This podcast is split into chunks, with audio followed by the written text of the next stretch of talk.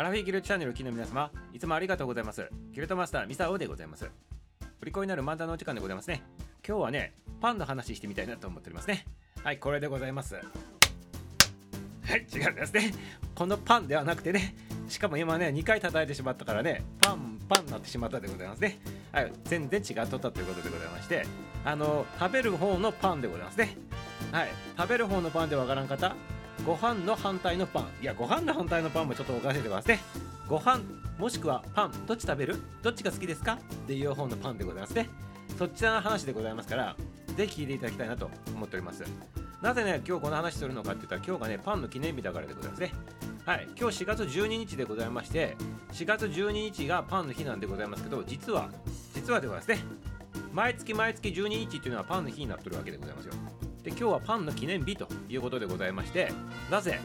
今日はパンの記念日なのかと。まあ、親玉みたいなもんでございます。今日はね、4月12日っていうのはね。なんでかって言ったら、これね、江戸時代にちょっと遡っていってほしいんでございますけど、1842年でございますね。店舗13年っつってね、まあ店舗って言われてもわからんと思うんでございますけど、要するに江戸時代のちょっと終わりの方でございますね。その時代のこの日でございますね。伊豆国、今で言った静岡県にあたるところでございまして、韮山大官所っていうのがあったんでございますね。これ、この大官所っていうのは何なのかって言ったら、江戸幕府のあの直轄のね、あのそこの土地をね、あのこうなんていうの、治めとった、まあ、その大官所でございまして、そちらの大官所の当主でありながらもね、西洋流兵学者のね、このね、江川太郎左衛門秀達さんでございますね。昔の人の名前は難しいでございますね。このね、秀達さんでございますね。でこの秀達さんのこの前についてる江川太郎左衛門っていうのが、これ代々のその当主さんがつけていく名前だったそうでございまして、36代にあたるそうでございましてね、この方がね、その一番ね、このね、韮山大官の中の当主としては有名らしいでございますね。で、この人何したのかって言ったら、西洋のね、兵学者であるわけでございますから、武器とかね、あと軍事に詳しい人でございますね。ということで、この人がなんでね、パンに関わるのかって言ったらね、こういうことでございます。はい。実はね、軍事用としてね、パンをね、日本で一番最初に焼いたっていうね、そういったことをやった人なんでございますね。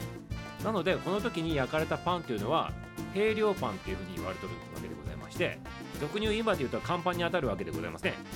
はい、それをね、あの一番最初にパンとして焼いたっていうのがこの方だということでございまして、これがね、パンの記念日になってるわけでございますね。で、さっきも言ったように、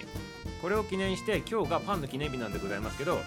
他のあの毎月12日はパンの日っていう風に、ね、なっとるということなんでございますね。そしてね、気になるところでございますけど、一番最初に日本で焼かれたパンってどんなパンだったのかということなんでございますけど、まあ、乾パンなんでございますよ。で、これ、ミサを食べたわけじゃないからわからんのでございますけど、記録によるとでございますよ。記録によると、めちゃめちゃ硬かったそうでございますね。めちゃめちゃ硬くて、でしかも味もね今みたいな形でちゃんとした味がついてなかったということでございましてまずかったそうでございます。いやまずかったって言ったらまずいでございますね。はいということであまりね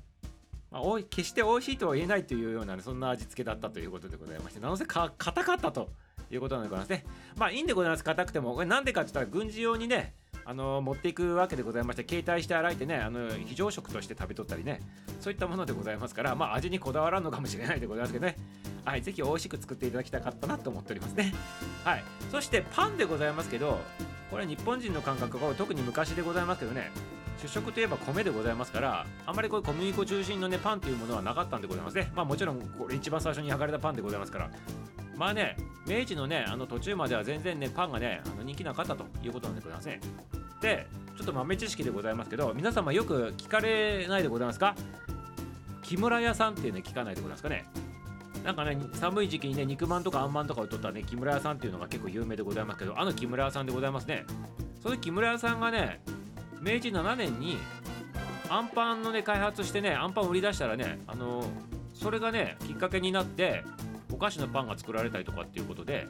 まあ、そこからね徐々にパンが見直されてきてね。でも実際問題日本人がパン食べ出したっていうのが戦後でございまして学校の給食でね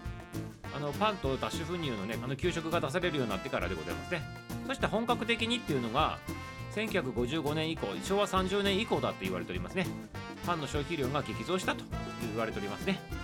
ということでミサオもパンめちゃめちゃ大好きでございまして